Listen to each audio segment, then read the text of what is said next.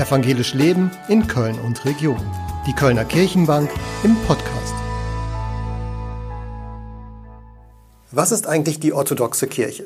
Wenn man im Internet nachschaut, dann liest man, dass in Deutschland es die drittgrößte christliche Kirche ist mit rund zwei Millionen Mitgliedern. Aber was macht diese Kirche aus? Dazu freue ich mich, dass Konstantin Miron, der Erzpriester von Köln, bei mir auf der Kirchenbank zu Gast ist. Herzlich willkommen. Dankeschön. Die orthodoxe Kirche, wenn man als nicht-orthodoxer Christ sich sie anguckt, ist sie schwer zu verstehen. Können Sie mir in drei, vier Sätzen versuchen zu erklären, was eigentlich Ihre Kirche ist? Fangen wir hier in Deutschland an. In Deutschland leben, wie gesagt, etwa zwei Millionen orthodoxe Christen, die meisten mit einem Migrationshintergrund. Das heißt, sie stammen ursprünglich aus Griechenland, aus Russland, aus Rumänien, aus Serbien und leben jetzt hier und werden hier auch bleiben, sodass die orthodoxe Kirche hierzulande schon eine, nicht mehr eine Gastarbeiterkirche ist. Was ist die orthodoxe Kirche? Sie ist die, wenn man so will, die alte Kirche der ersten Jahrhunderte.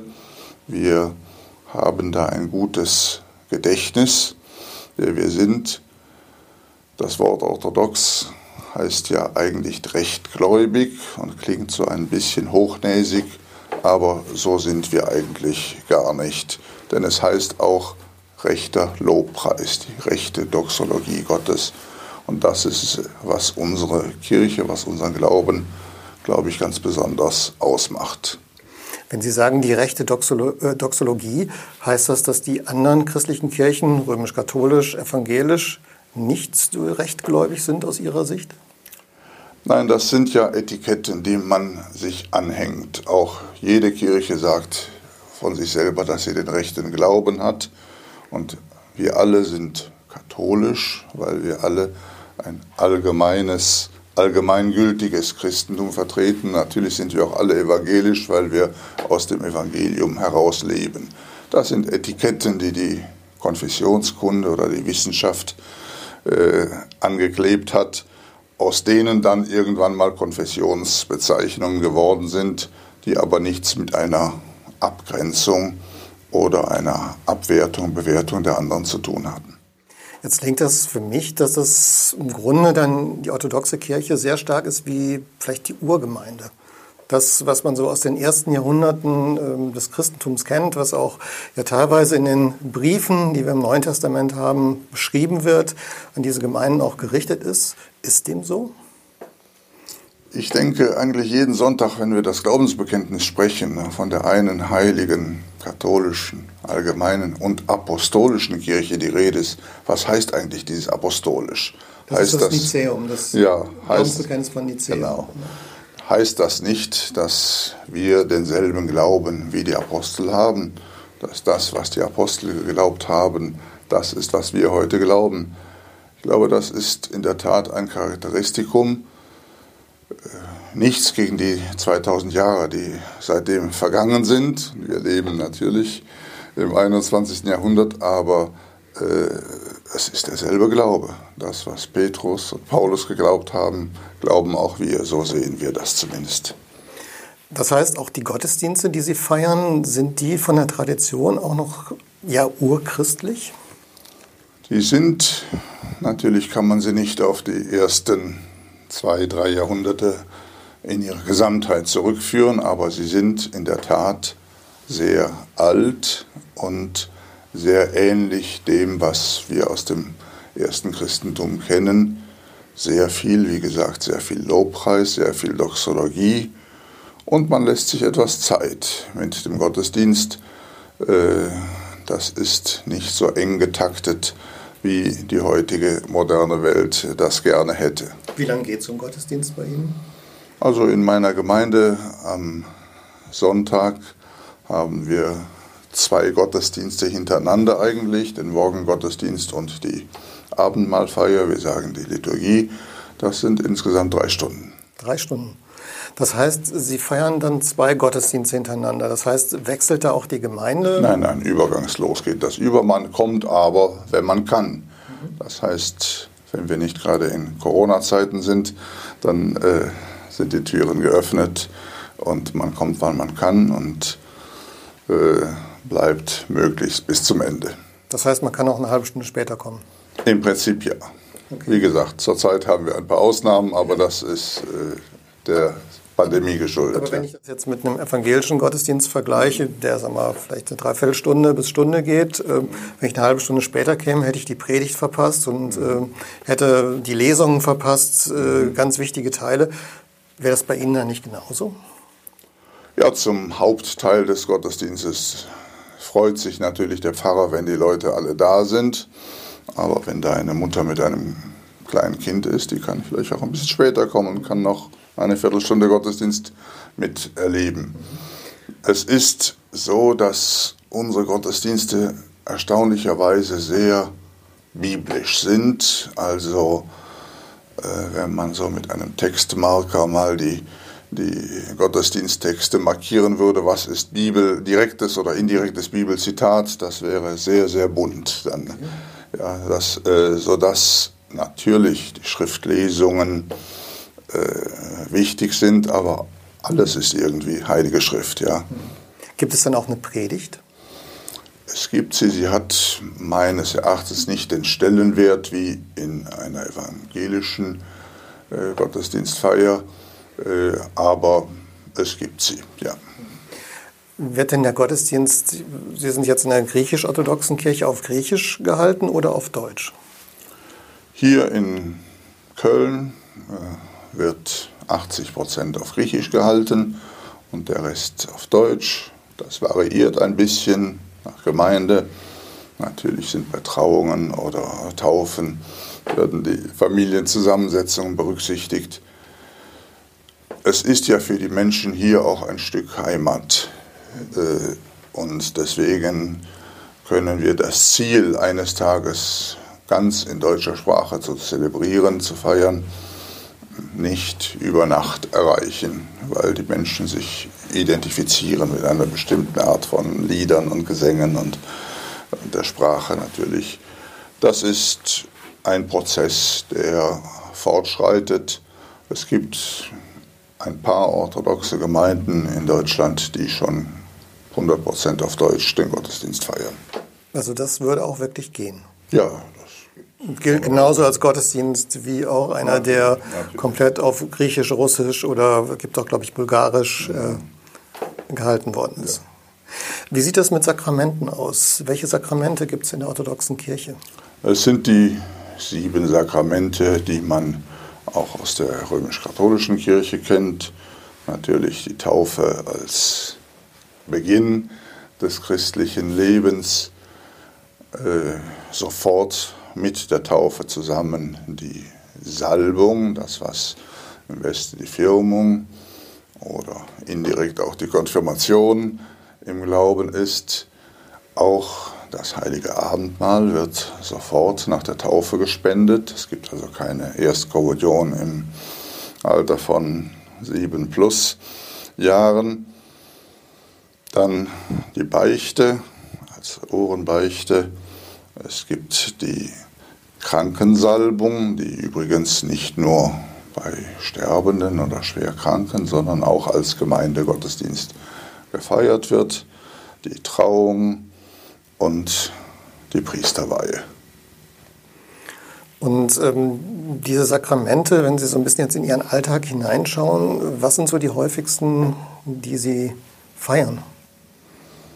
Also wir gehen mal wieder von einer Nicht-Corona-Situation aus, denn das hat uns natürlich äh, ein bisschen durcheinander gewirbelt. Äh, natürlich wird wöchentlich die Liturgie, das Abendmahl gefeiert, äh, dass die Menschen mit einer gewissen Vorbereitung empfangen. Es gibt so in der Kirchengeschichte immer eine ja, eine Wellenbewegung, mal zu einer größeren Ehrfurcht und einer Zurückhaltung, was den Empfang der Heiligen Kommunion betrifft, und dann wieder ein äh, mehr kommunizieren, was eigentlich auch für die Lebendigkeit der Kirche spricht. Natürlich Taufen und Trauungen. Wir haben in Köln haben wir eine sehr schöne Kirche am Rhein in Deutz und äh, da sind auch manche nicht orthodoxe Ehepaare ein bisschen neidisch, so eine schöne Kirche zu haben. Und da gibt es äh, schon mal Anfragen, ob man nicht da getraut werden könnte. Äh, ehrlicherweise sind so viele Trauungen bei uns, dass es da zeitlich Schwierigkeiten gäbe, terminlich. Wie sieht das denn aus? Gerade im evangelischen äh, Bereich gibt es ja oft äh, Ehepaare, wo nur ein Partner in der evangelischen Kirche ist. Bei Kathol in der römisch-katholischen Kirche gibt es das auch, aber einer muss immer in der Kirche sein. Ist das bei Ihnen genauso? Ja, wir haben ein bisschen ein anderes Eheverständnis oder ein Verständnis dessen, was bei der Trauung passiert. Es geht da nicht so sehr um das Ja-Wort der äh, beiden Eheleute, sondern es geht um einen Segen, den sie von der Kirche bekommen. Dieser Satz, die Eheleute spenden sich das Sakrament selbst, ist nach orthodoxem Verständnis äh, nicht zutreffend, sondern es ist die Kirche, die eben, vertreten durch den Priester oder den Bischof, äh, diesen Segen spendet für getaufte Christen. Deswegen haben wir viele, zurzeit glaube ich sogar äh, in der Mehrzahl, äh, gemischt konfessionelle Ehen. Schwierig wird es dann, wenn einer der Partner nicht getauft ist. Äh, da sind wir noch auf der Suche nach einer adäquaten Lösung, eben weil es ein Segen der Kirche im Namen des dreifaltigen Gottes ist. Und wenn da einer der Partner mit diesem dreifaltigen Gott gar nichts anfangen kann, ist es natürlich theologisch schwierig. Ja.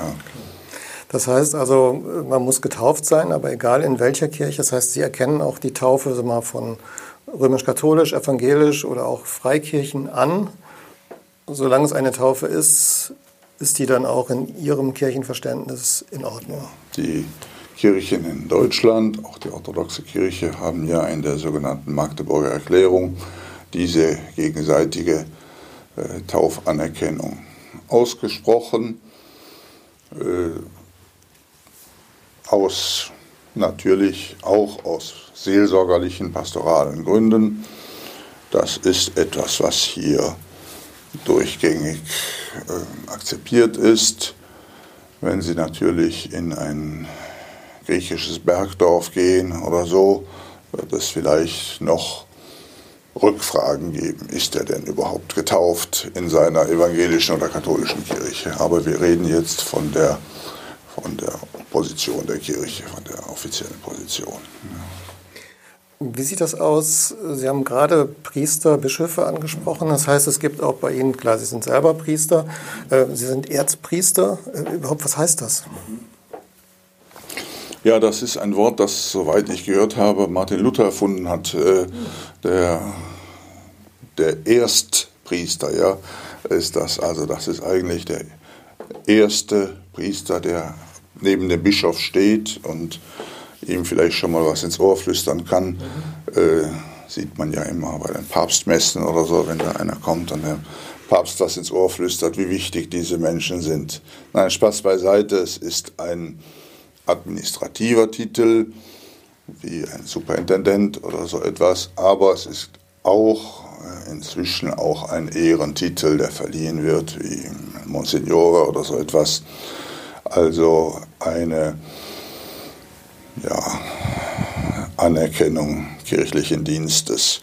Wir haben in unserer Kirche tatsächlich, die Theologen nennen das das dreigliedrige Amt, also Diakon, Priester und Bischöfe. Eine Besonderheit ist, dass die Bischöfe üblicherweise aus dem Mönchstand kommen, also äh, unverheiratet sind, während Diakone und Priester 90 Prozent, sage ich mal, von ihnen sind verheiratet. Man muss dazu sagen, haben vor der Priester- oder Diakonsweihe geheiratet. Ein, wir haben auch das Zölibat. Ein Priester darf nicht heiraten, mhm. aber ein verheirateter Mann äh, kann zum Diakon und dann zum Priester geweiht werden. Das ist eine Regelung, die sich ja schon ein paar Jahrhunderte bewährt hat. Für die Aufgaben in der Gemeinde ist es sicher hilfreich zu wissen, wovon man redet. Äh, es gibt eine verhaltene Diskussion, ob das nicht auch für das Bischofsamt gelten oder wieder gelten sollte. Die Schwierigkeit ist, dass die Entscheidungsträger in der Kirche die Bischöfe sind und wenn sie dann laut darüber nachdenken, dann wirft man ihnen sofort vor, sie verbinden da persönliche Interessen mit äh, dieser Idee der verheirateten Bischöfe. Also das wird noch dauern. Ebenso übrigens wie die Frage der Frauenordination. Äh, es gibt äh, Diskussionen darüber, dass man sich einmal klar wird, warum die orthodoxe Kirche diese alte, altkirchliche äh, Tradition der, der Geweihten, der Männer, der Priesterweihe von Männern aufrechterhält, sind das historische Gründe, dass man gesagt hat, in der damaligen Gesellschaft war das gar nicht denkbar, dass eine Frau da so ein öffentliches Amt ausübt. Sind es theologische Gründe, äh, Nachfolge Christi und so weiter? Äh, man ist sich letztendlich nicht ganz einig geworden, welches die Gründe sind. Und so bleibt es bei einem gewissen Mix von Gründen. Äh, ich glaube, dass es allerdings noch lange dauern wird, bis eine Frauenordination in der orthodoxen Kirche äh, stattfinden wird. Zurzeit haben wir eine Entwicklung zur Wiederentdeckung des Diakonats der Frau. Und es gibt eine Kirche in Alexandria, eine Missionskirche, wo es Diakoninnen wieder gibt. Aber Diakoninnen sind auch geweiht. Die dann auch geweiht sind, ja. Das heißt also jetzt gerade die Diskussion, die ja in der römisch-katholischen Kirche äh, stattfindet, auch gerade die Bewegung Maria 2.0, wo Frauen sagen, wir wollen die gleichen Rechte am Altar haben und auch gerade erstmal vielleicht in der ersten Stufe das Diakonenamt äh, anstreben. Das gibt es bei Ihnen dann in dieser Form schon. Es gibt nicht eine solche Bewegung, aber die Diskussion gibt es und vor allem gibt es keine Denkverbote äh, und keine Sprechverbote. Äh, die orthodoxe Kirche hatte vor vier Jahren, 2016, nach fast 100-jähriger Vorbereitung, ihr großes Konzil abgehalten. Und ein Ergebnis eben dieses Konzils war, dass man gesagt hat, äh, die Kirche von Alexandrien, also das ist die Kirche, die für ganz Afrika zuständig ist, ja, wir können uns das vorstellen und wir führen dieses Diakonat wieder ein, äh, weil wir eben Frauen in diesem Dienst benötigen. Äh, und andere Kirchen werden da zurückhaltender sein, aber es ist kein, kein grundsätzliches Nein, würde ich mal sagen. Ja. Sie haben jetzt gerade das Konzil angesprochen und dass eine Kirche das für sich entschieden hat. Gibt es denn da eine Art Papst, also jemand, der da wirklich dem vorsteht, wie wir es aus der römisch-katholischen Kirche kennen, in der orthodoxen Kirche? Es gibt 15 autokephale Kirchen, die alle zusammen die eine orthodoxe Kirche bilden. Das heißt, sie werden, alle 15 werden von ihrer Bischofssynode geleitet, an deren Spitze dann ein Patriarch oder ein Erzbischof steht. Der Titel ist manchmal unterschiedlich.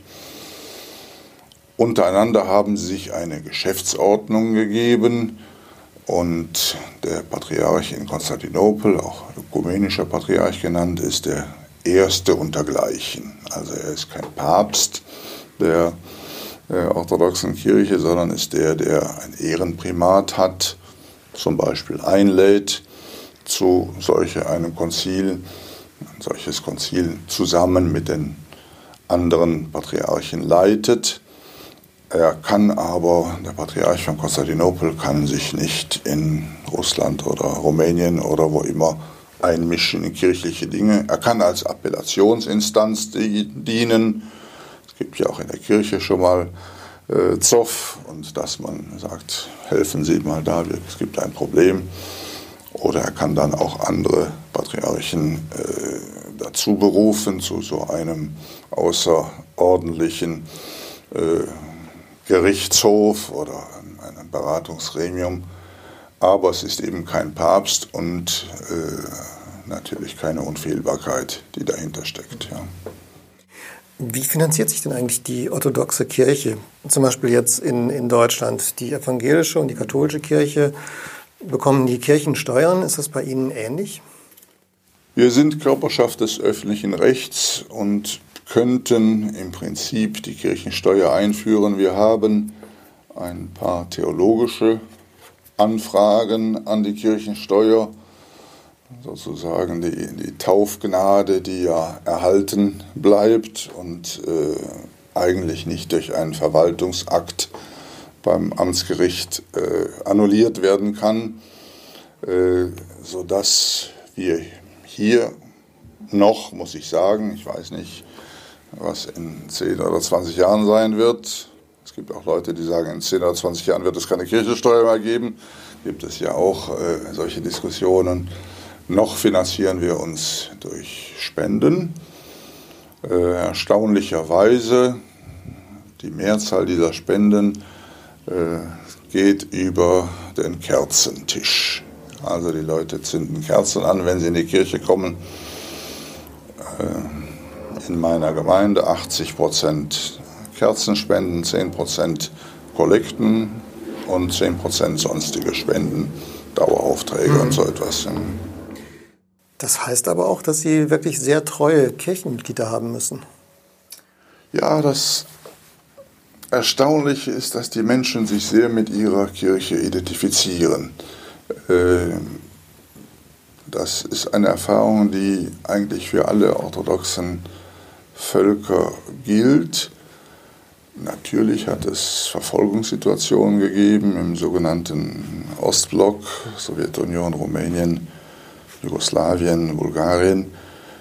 Äh, und die Menschen, die jetzt hier nach Deutschland kommen, haben zum Teil natürlich die Erfahrung dieser atheistischen Welt in ihrem Handgepäck mitgebracht.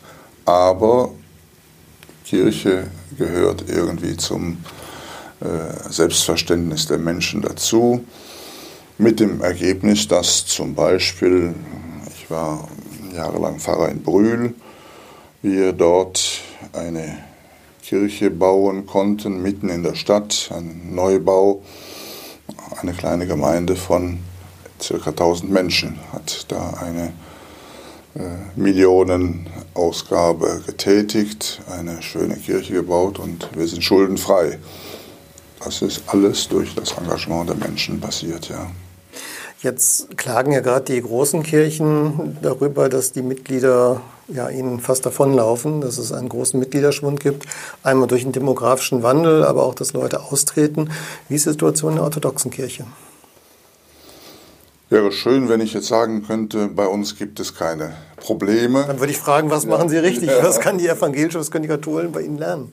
Also das Geheimnis äh, dieser Identifikation mit der Kirche, was ich gerade eben geschildert habe, ist etwas, was uns noch äh, ein bisschen stärker zusammenhält.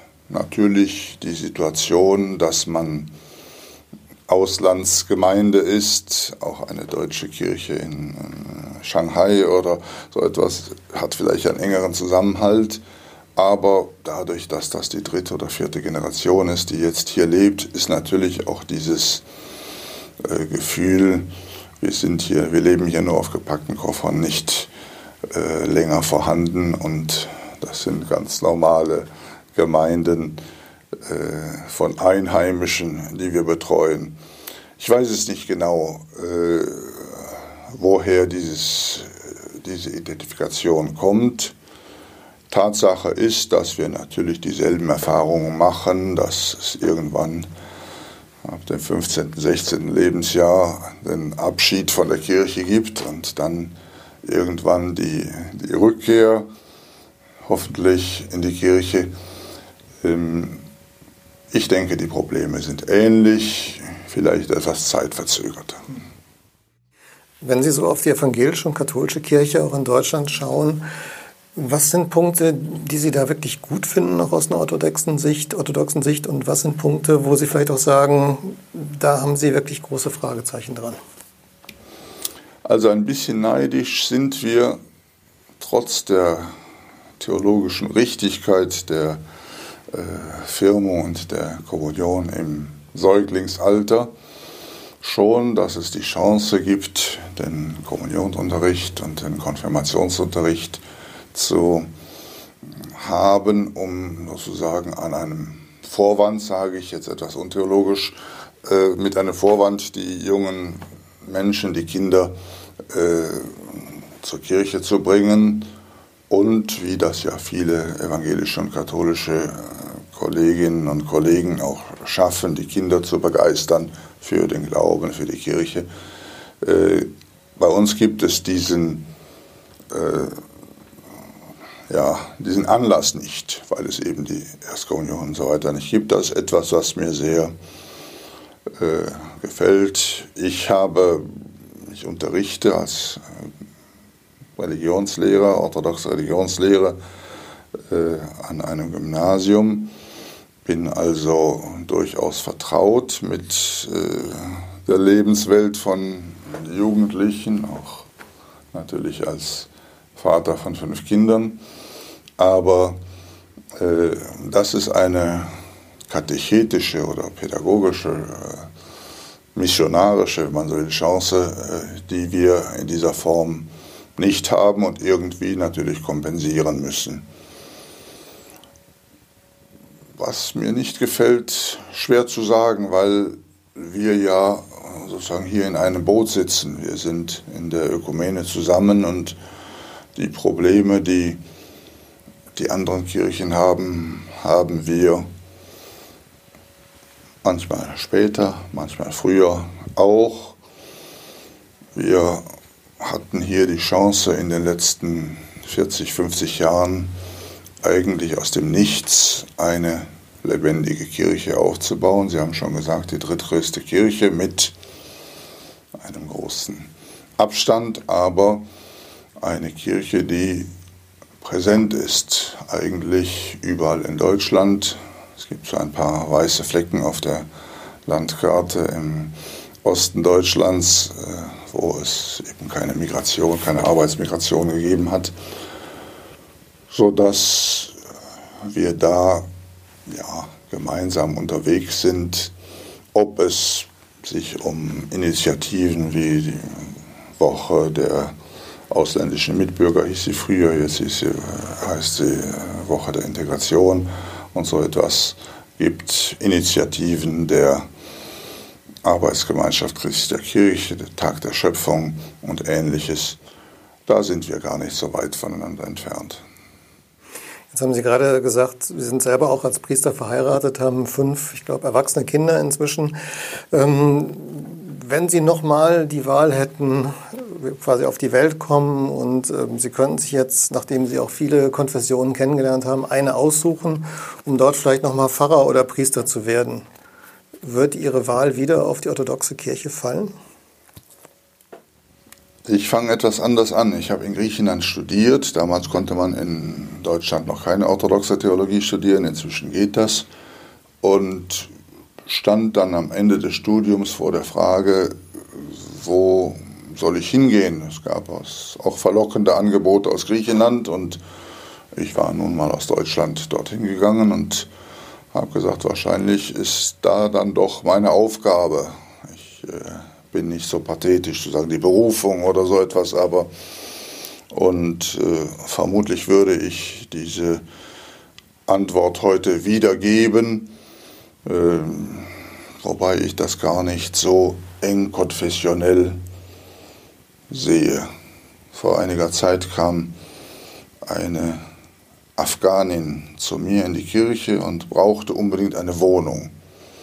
Und wie man so in Schubladen denkt, sage ich zu ihr, ja, ich bin aber orthodoxer Priester, äh, ich mit, bin für Sie nicht zuständig. Und sie sagt zu mir, aber Sie sind doch ein Priester. Ja, okay. Und es hat zum ersten Mal auf Anhieb geklappt, eine Wohnung zu finden. Äh, das Argument war ganz äh, schlagend. Also es war nicht, es ging nicht um die Konfession, sondern es ging um diesen Dienst. Herr Miron, vielen Dank, dass Sie uns heute auf der Kölner Kirchenbank die orthodoxe Kirche, gerade in Deutschland, aber auch von ihrer Entstehung, von den Unterschieden, von den Gemeinsamkeiten ein Stück weit näher gebracht haben. Liebe Zuschauerinnen und Zuschauer, vielen Dank für Ihr Interesse und bis bald auf der Kölner Kirchenbank. Evangelisch Leben in Köln und Region. Die Kölner Kirchenbank im Podcast.